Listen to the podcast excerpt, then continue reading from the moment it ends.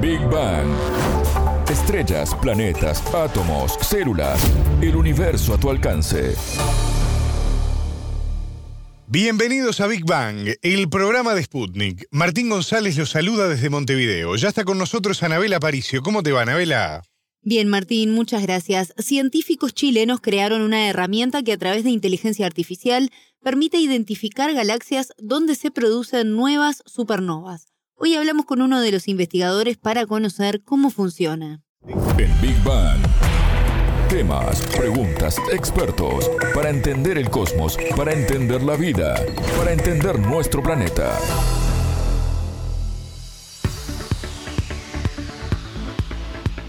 El estudio y la visualización del universo se vuelve un arte cada vez más refinada.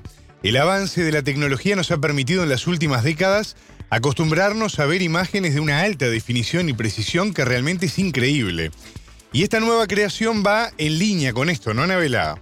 Sí, Martín, y en este caso estamos hablando de una herramienta que procesa muy rápidamente imágenes de archivo para identificar galaxias y su actividad. Hablamos sobre el tema con el investigador chileno Francisco Forster, director de ALERCE e investigador del Centro de Modelamiento Matemático de la Universidad de Chile.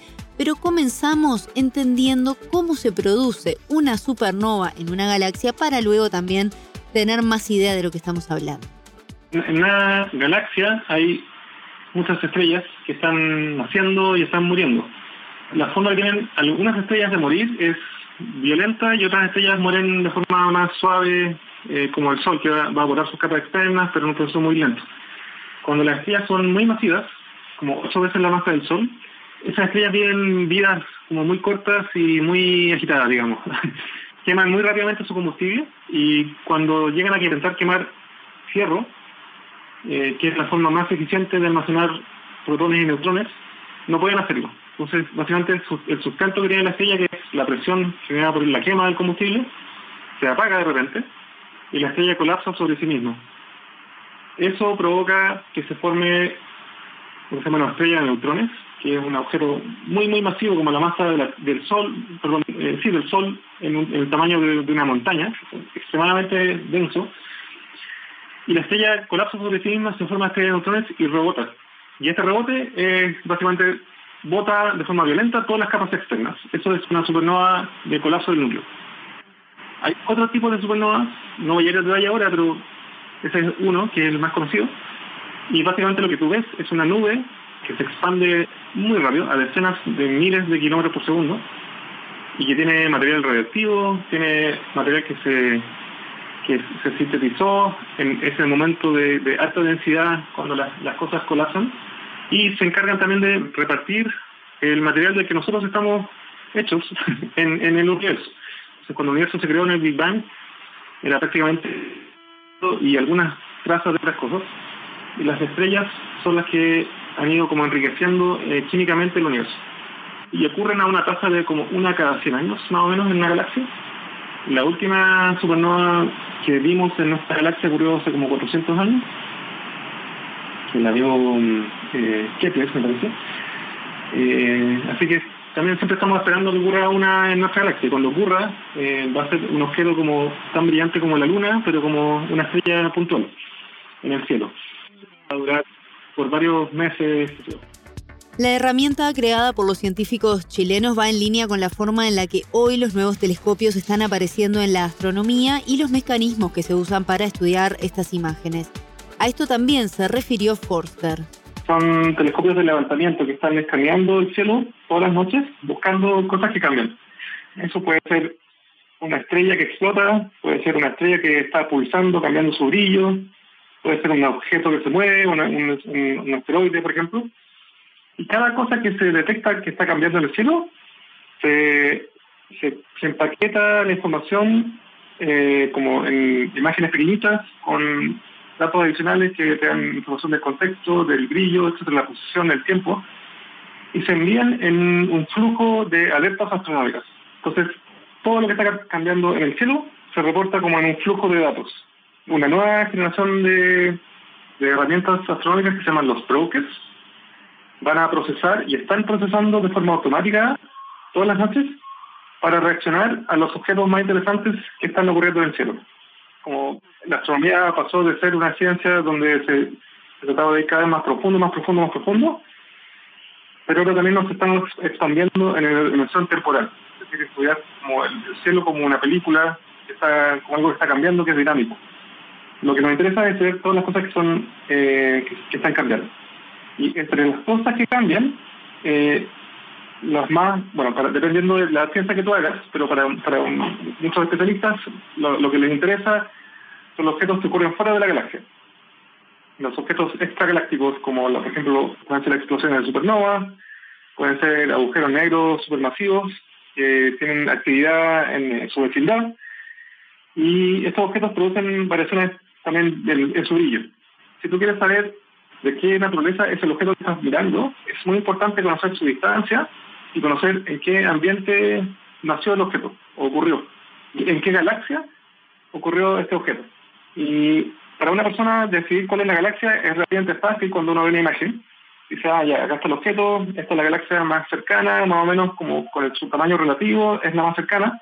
Eh, entonces uno puede decir, ya, esta, esta es probablemente, muy probablemente la galaxia y después lo confirma tomando más datos. Pero cuando tienes decenas de millones de objetos por noche y tienes que determinar cuál es su galaxia, el problema se hace más complicado porque ya no puedes tener a personas mirando las imágenes para determinar cuáles son las galaxias. Entonces, lo que necesitamos es una herramienta que sea automática y que sea muy rápida para identificar la galaxia. Y eso es lo que desarrollamos. Usando inteligencia artificial, construimos una herramienta que se llama Delight, que es por un acrónimo en inglés que como Deep Learning Identification of Galaxy Posting Transit, que es como la identificación de las galaxias anfitrionas de objetos transitorios usando Deep Learning, algo así.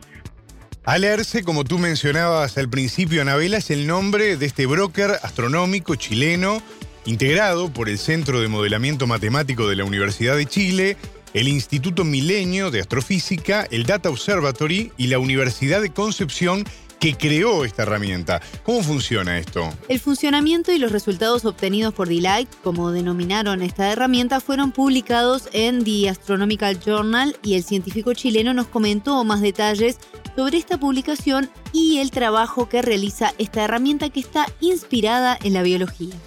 Esta es la imagen que se generó y con inteligencia artificial está entrenada decenas de miles de identificaciones por humanos es capaz de hacer la misma tarea en decenas de milisegundos por objeto. Eso nos va a permitir eh, ser capaces de, identificar automáticamente las galaxias anfitrionas de decenas de millones de objetos potencialmente. La mayoría de esos objetos en realidad no van a estar, no van a ocurrir en una galaxia externa, pero igual el algoritmo te va a decir, ah, no, en realidad este objeto no tiene una galaxia externa. Y cuando sí lo tenga, te va a decir, ah, esta es la galaxia. Esa es un poco la idea. La idea de cómo resolver este problema, porque este problema tiene como eh, tiene una dificultad que es que la cantidad de datos que uno podría usar como de, entrada, digamos, del algoritmo puede ser demasiado grande. Porque tú quieres tener una imagen de la zona donde ocurrió el objeto, donde ocurrió este evento, que sea suficientemente grande como para incluir galaxias grandes y suficientemente chico y profundo para incluir galaxias pequeñitas y lejanas. ¿Ya? Tienes que resolver esos dos problemas al mismo tiempo. Entonces, la primera cosa que, uno, que uno intentaría hacer es como buscar una imagen muy grande y tratar de resolver este problema para cada objeto, lo que es muy lento. Y acá buscamos inspiración en, en la biología, porque el, ojo de los animales lo que hace, ya, ya resolvió básicamente este problema, porque tenemos es, una, es una cosa parecida, que tú quieres entender escalas grandes en tu campo visual, lo quieres poner mucho más atención en el centro del campo visual. Entonces lo que hace el ojo tiene como mucho más sensores en el centro que en la periferia donde tú estás mirando. Entonces usamos esta misma idea y lo que hicimos es le entregamos una imagen que es como multiresolución, que tiene como muy poquita resolución en la periferia y muy alta resolución en el centro. Entonces la cantidad de datos que entran en el modelo es como una centésima de lo que debería ser si hubiésemos usado como una resolución constante, y esto en realidad no se nos ocurrió a nosotros, es, lo, que, lo que resolvió la biología ya. Entonces, eso es lo que nos permite hacer esto a la velocidad que se requiere. Esta herramienta es una prueba más del terreno que está ganando la inteligencia artificial en muchas áreas de la actividad humana, ¿no? Sí, Martín, y sobre esto hablamos con Forster, quien nos comentaba el rol que también tuvieron los estudiantes en este trabajo. Esta es una manifestación más de la revolución que está ocurriendo ahora con la inteligencia artificial. lo interesante en el caso de la astronomía es que como tenemos tantos datos disponibles y no hay ningún conflicto de privacidad o de que se pueda hacer mal uso de los datos, es un, es un campo de entrenamiento súper bueno para estudiantes. Y eso nos ha permitido, en nuestro caso, en, el proyecto que se llama ALERCE, que es uno de estos bloques astronómicos que te decía al comienzo, eh, tenemos muchos estudiantes usando esta herramienta para entender la naturaleza de los objetos que explotan en el universo. Una simple computadora puede ser más que suficiente para utilizar este sistema y Forster se refirió también a este aspecto. Esto se puede resolver como en un computador bastante simple. El problema que tenés es, es poder entrenar el modelo. Entonces, para entrenar el modelo nosotros usamos servidores, en este caso que como proviene de financiamiento de un proyecto que se llama Quimal en Chile, pero también usamos eh, infraestructura en la nube, en nuestro caso en, en, Amazon, en AWS. Entonces usamos una combinación de ambos. Y la razón es que en realidad en este momento hay un cambio, la, importancia de la nube es, cada vez mayor, pero por otro lado todavía es un poco más cara en algunas aplicaciones, entonces estamos como viviendo en los dos mundos, en, en el mundo de la infraestructura propia, no tiene que mantener, y también un poco en la nube. El científico chileno comentó también de cara al futuro que están analizando en qué otras áreas por fuera de la astronomía puede utilizarse también esta herramienta. Seguir mejorándola, porque en realidad esta fue como la primera versión para ver si esto funcionaba. Y de hecho también otra cosa que no te conté es que la primera versión de esto, la idea se la planteamos a un, a un grupo de estudiantes en una escuela de, verano de la, Escuela de Verano de La Serena de Ciencia de Datos. Y en, en dos semanas se dieron cuenta que esto podía tenía tenía futuro y ahí lo fuimos profundizando y mejorando y mejorando.